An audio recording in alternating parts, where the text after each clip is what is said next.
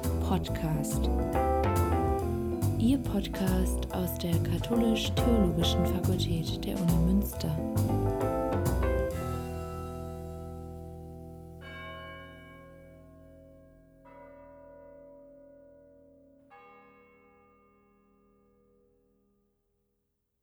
Barbara Ladenburger ist Studentin der katholischen Theologie an unserer Fakultät. Susanna Schüller ist Referentin für Freiwilligendienste beim Deutschen Verein vom Heiligen Lande mit Sitz in Köln.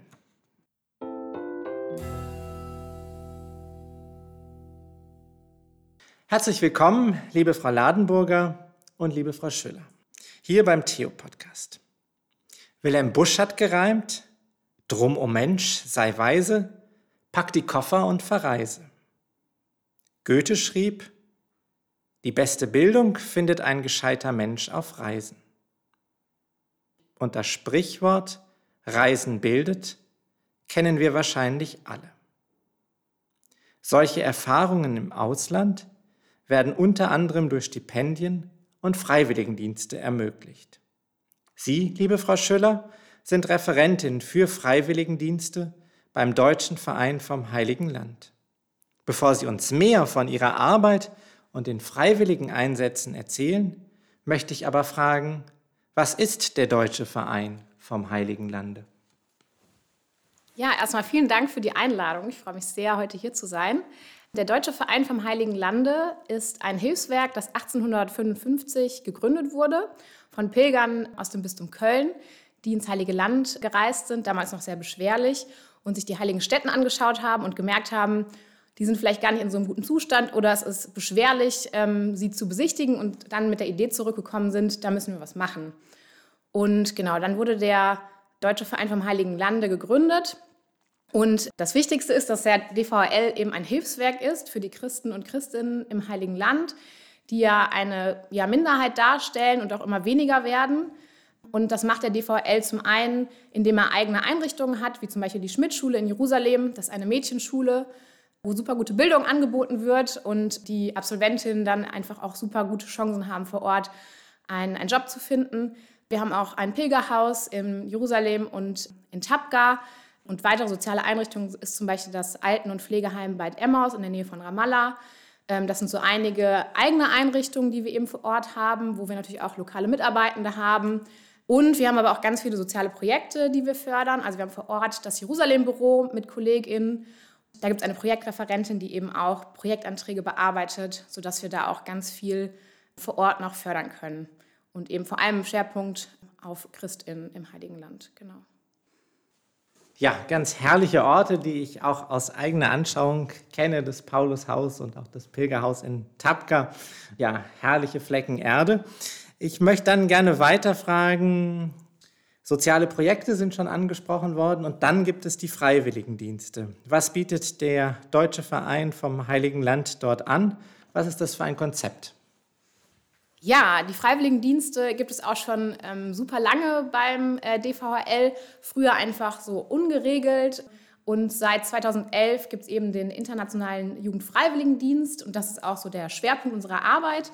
Und genau, in der Satzung des Vereins steht eben auch, dass auch Jugendbildung eben wichtig ist und auch Austausch. Und deswegen hat der DVL sich auch dazu entschieden, das wirklich ja, umzusetzen. Wir haben über zehn Einsatzstellen in ganz vielen verschiedenen äh, Bereichen, also im sozialen Bereich, äh, in der Arbeit mit Kindern, aber auch mit Menschen mit Behinderung, mit alten, kranken, zu pflegenden äh, Menschen, aber wie gesagt auch Pilgerhäuser, wo man eher so im handwerklichen Bereich tätig ist. Wir haben Bildungseinrichtungen, die Bethlehem-Universität zum Beispiel oder die Schmidt-Schule. Also da ist wirklich für jeden was dabei und für jede. Und das Konzept ist, wie es auch vom Familienministerium vorgegeben ist, der IJFD ist ein Lerndienst und ja, das setzen wir unter anderem mit unseren Seminaren um. Also die Freiwilligen haben insgesamt 25 Bildungstage, wenn sie ein Jahr Freiwilligendienst mit uns machen ein Ausreiseseminar als Vorbereitung, dann Einführungstage, ein paar Wochen nach Ankunft, dann das Zwischenseminar zur Hälfte und eben das Rückkehrseminar. Und unser Anliegen ist es, für ganz viele verschiedene Themen zu sensibilisieren, weil ein Freiwilligendienst einfach den Horizont erweitert. Man schaut mal über den Tellerrand hinaus, erlebt ganz andere Dinge, merkt vielleicht auch, wow, wie privilegiert bin ich eigentlich hier in Deutschland und wie privilegiert bin ich auch, so einen Freiwilligendienst zu machen. Und diese Themen nehmen wir mit auf. Aber ganz wichtig ist auch so die Persönlichkeitsentwicklung, also dass die Freiwilligen vor allem auch super viel über sich selbst lernen, ja, ihre Ecken und Kanten kennenlernen und an Herausforderungen wachsen, im Miteinander auch ganz viel lernen. Also das ist uns auch ein unglaublich wichtiges Anliegen. Wir versuchen immer, dass die Freiwilligen zu einer Gruppe zusammenwachsen.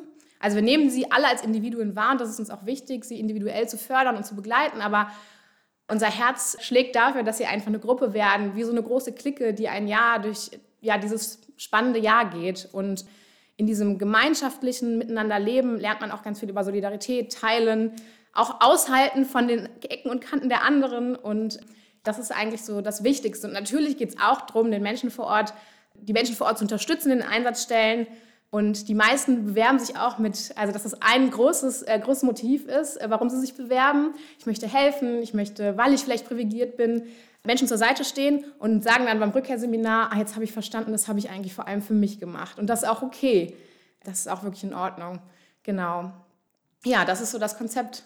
Man kann auf jeden Fall sagen, es ist eine lebenslange, ähm, man das Leben lang geprägt auch von so einem Freiwilligendienst.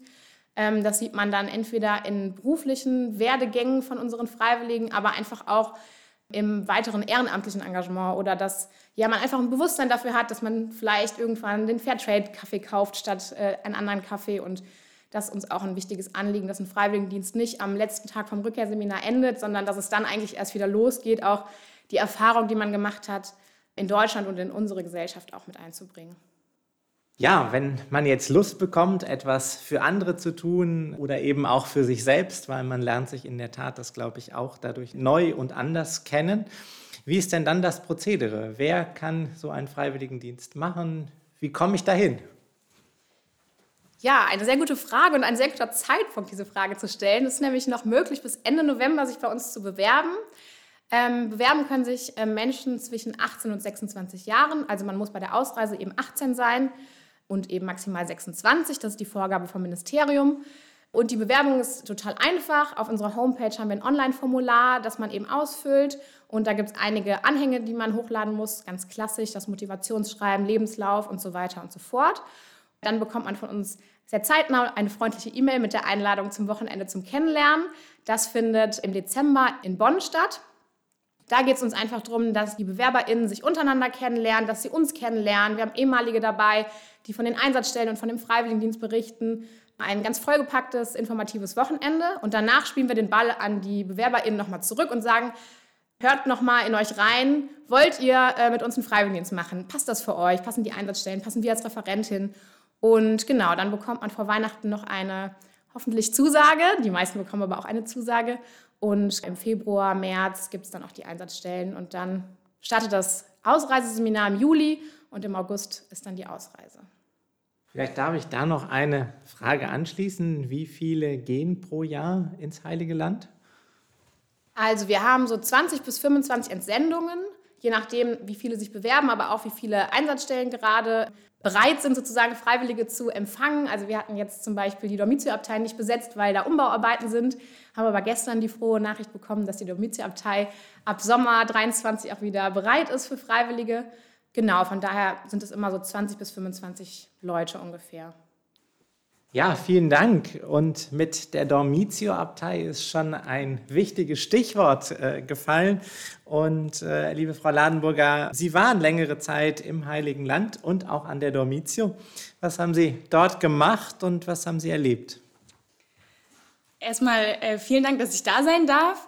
Ich habe 2019, 2020 an der Domitio-Abtei studiert. Ich studiere eigentlich Theologie hier in Münster und habe eben im Rahmen eines Auslandssemesters beziehungsweise zwei Semester verbracht im äh, theologischen Studienjahr, das Studienprogramm für ökumenische christliche Theologiestudierende im Heiligen Land. Und es ist eben angegliedert an die Domitio-Abtei, die vor Ort das trägt, das Programm und es ist ein Studienprogramm für ungefähr 22 waren wir in meinem Jahrgang Studierende, die aus deutschsprachigen Ländern kommen. Wir waren fast nur Deutsche, wir hatten zwei Schweizer dabei in meinem Jahrgang. Und äh, wir haben vor Ort gelebt, neun Monate, ein bisschen verkürzt durch die Corona-Pandemie. Und wir haben vor allem studiert. Das Konzept ist, dass man in einem Haus zusammenlebt, direkt neben der Domitio-Abtei und äh, Professorinnen vorbeikommen, meistens aus Deutschland, aber auch aus dem Land, aus Israel und Palästina hatten wir Dozierende oder auch aus der weiten Welt. Wir hatten jemanden aus Singapur und aus den USA, die gekommen sind und eine Woche meistens ungefähr mit uns Theologie getrieben haben, Vorlesungen gehalten haben, Seminare. Und wir haben zusammen als Gruppe uns sehr intensiv mit Theologie auseinandergesetzt vor allem natürlich mit biblischer Theologie, die in dem Land nochmal ganz anders ist zu betreiben, wenn man vor Ort ist, sich auch Orte anschauen kann, wo diese Geschichten stattgefunden haben. Und dann haben wir auch ähm, viele Exkursionen gemacht, haben natürlich nicht nur in unserem Vorlesungszimmer gesessen, sondern sind im Land unterwegs gewesen, haben drei große Exkursionen gemacht und äh, fast alle Ecken des Landes gesehen. Wir haben auch viele archäologische Ausgrabungen besucht, das Studienjahr hat einen archäologischen Schwerpunkt auch, sodass man nochmal ganz anders sich anschauen kann, was auch die wissenschaftlichen Erkenntnisse vor Ort hergeben, verbunden auch mit biblischen Überlieferungen, manchmal aber auch im Kontrast dazu, was wirklich äh, sich vor Ort noch finden lässt. Dann haben wir auch interreligiöse Erfahrungen gemacht, was sich in dem Land anbietet. Wir haben Judaistik studiert, Islamwissenschaften studiert Menschen getroffen vor Ort. Wir haben versucht, möglichst sehr unterschiedliche Menschen zu treffen, in Austausch zu kommen, ihre Sichtweise auf Religion, auf das Land, auf Politik, auf Kulturen zu erleben. Und ich würde sagen, dass für mich persönlich es ein sehr bereicherndes Jahr war. Es war nicht ein ganzes Jahr, aber äh, eine sehr bereichernde Zeit. Ich habe total viel gelernt für mein eigenes Studium. Ähm, ich habe sehr viele Freunde gemacht. Sind sehr eng zusammengewachsen als Gruppe. Ich habe nochmal ganz neue Perspektiven mitgenommen. Ich finde es beispielsweise etwas ganz Interessantes, wenn man in einem Land lebt, was nicht geprägt ist von einem christlichen Rhythmus, sondern eben man als Christinnen vor Ort eine Minderheit ist. Die ganze Struktur, das Wochenende und so funktioniert nach einem jüdischen Rhythmus und es ist etwas ganz anderes plötzlich, wenn man sich anpassen muss, gleichzeitig aber sehr bereichernd und manchmal aber auch herausfordernd. Bevor wir auch nochmal über diese, diese religiösen Erfahrungen in, in einer Stadt mit den drei großen Weltreligionen sprechen, vielleicht auch hier noch einmal die Rückfrage, wie kann man denn und wer kann am Studienjahr in Jerusalem teilnehmen? Wie gesagt, das Studienjahr ist ein ökumenisches Studienprogramm, das heißt, es ist offen für Theologiestudierende aller christlichen Konfessionen. Wir waren die Hälfte katholische Studierende, die Hälfte protestantische Studierende. Und dann sind es vor allem Studierende aus deutschsprachigen Ländern, Deutschland und der Schweiz oder Österreich. Das Studienjahr ist angegliedert an den Deutschen Akademischen Auslandsdienst. Die, Bewerbung läuft darüber und es ist dann eben verbunden mit einem Stipendium. Der Bewerbungsprozess ist aufwendig, manchmal ähnlich zu einem Freiwilligendienst. Man bewirbt sich erst schriftlich mit ähm, Lebenslauf, Motivationsschreiben und dann gibt es eine zweite, eine mündliche Vorstellungsgespräch, aber durchaus auch ein Prüfungsgespräch, wo theologische Inhalte abgeprüft werden. Und als Zeitpunkt im Studium bietet sich an, meistens das so als drittes oder viertes Studienjahr zu machen. Für mich war das mein fünftes und sechstes Semester. Man kann das aber auch, wenn man nicht im Vollstudium studiert, was auch möglich ist, also für Lehramtsstudierende oder Bachelorstudierende von Theologiestudiengängen, dass man es nach dem Bachelor macht, zwischen Bachelor und Master oder auch zu einem späteren Zeitpunkt. Da ist meistens relativ viel möglich und äh, man kann sich einfach mal bewerben. Ich hatte die nächste Frage schon ein bisschen angeteasert. Das Heilige Land und in besonderer Weise dann auch Jerusalem als heiliger Ort für drei Weltreligionen ist geprägt durch kulturelle, soziale und politische Vielfalt. Wie haben Sie, und ich frage Sie auch gerne beide, äh, das Miteinander der Kulturen und Religionen vor Ort erlebt?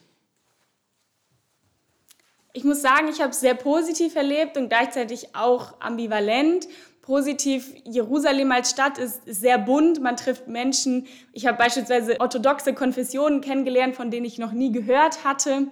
Eine religiöse Vielfalt. Ich finde es total faszinierend zu sehen, wie unterschiedlich Menschen glauben und doch am Ende auch, was sie alle verbindet.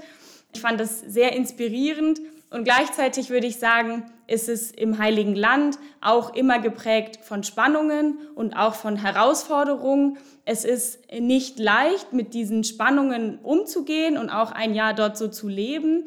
Ich habe immer gesagt, als ich wiedergekommen bin, ich bin mit mehr Fragen als mit Antworten wiedergekommen. Ich würde sagen, das ist auch richtig so. Man ähm, kann es nicht schwarz-weiß sehen, sondern es gibt sehr viele Abstufungen.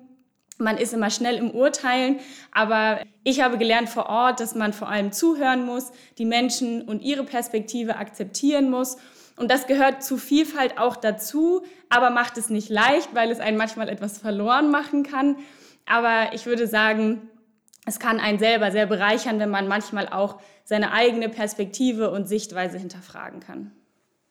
Ja, da kann ich mich nur anschließen. Also ich finde vor allem cool, dass du gerade gesagt hast, dass du mit mehr Fragen nach Hause gekommen bist, weil genau das ist auch Teil unseres Konzeptes, dass wir den Freiwilligen immer sagen, stellt alle eure Fragen und lasst euch verwirren. Und es ist normal, dass ihr Dinge nicht bis zuletzt verstehen könnt und Ihr sollt euch auch überhaupt nicht positionieren. Ihr sollt nicht als eine Ostexpertinnen zurückkommen. Also das ist das, was die viel oft erfahren, wenn sie nach Hause kommen, dass sie das so gefragt werden.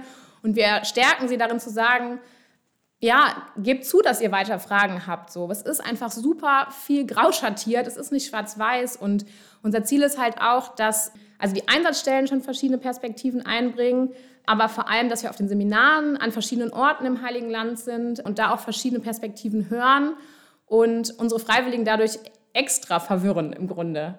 Und ja, es ist oft auch eine Motivation von vielen, die sich bewerben, dass sie sagen, ich möchte dieses heilige Land, ja, mit den vielen Religionen etc. pp.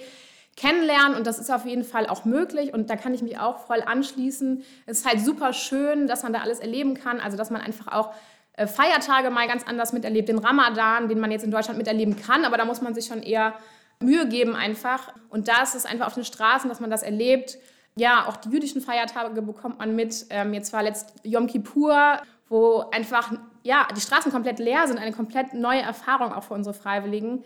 Und das ist einfach ein unglaublicher Schatz und ein Reichtum und ähm, total toll. Und unsere Freiwilligen können da ganz viel erleben und machen. Und wie du eben auch sagst, ist aber auch total herausfordernd. Man muss sich halt bewusst sein, dass es ja ein Ort, ein Fleck der Erde ist, wo einfach immer wieder es zu Reibung kommt, die auch manchmal heftiger sind als ja eine Demonstration, wo Leute sich verbal nur irgendwie auseinandersetzen. Es kann natürlich auch ja, zu anderen Auseinandersetzungen kommen. Und das, das, dessen muss man sich bewusst sein, aber man darf nicht in Angst oder Panik verfallen. Bereiten die Freiwilligen ausreichend darauf vor. Die Einsatzstellen sind da gebrieft. Das Jerusalem-Büro ist gebrieft. Und ja, wenn dann jemand zu unseren Freiwilligen sagt, geh heute nicht die Straße lang, dann sollten die sich auch daran halten. Das tun sie auch. Und dann passiert eben auch unseren Freiwilligen nichts. Aber es ist schon krass, das zu erleben und das ähm, nehmen wir auch in unseren Reflexionsfragen auf den Seminaren immer mit auf, weil solche Erfahrungen hat man oft halt in Deutschland noch nicht gemacht. Ja, zum Glück. Ja, vielen Dank für das Gespräch und diese spannenden Einsichten.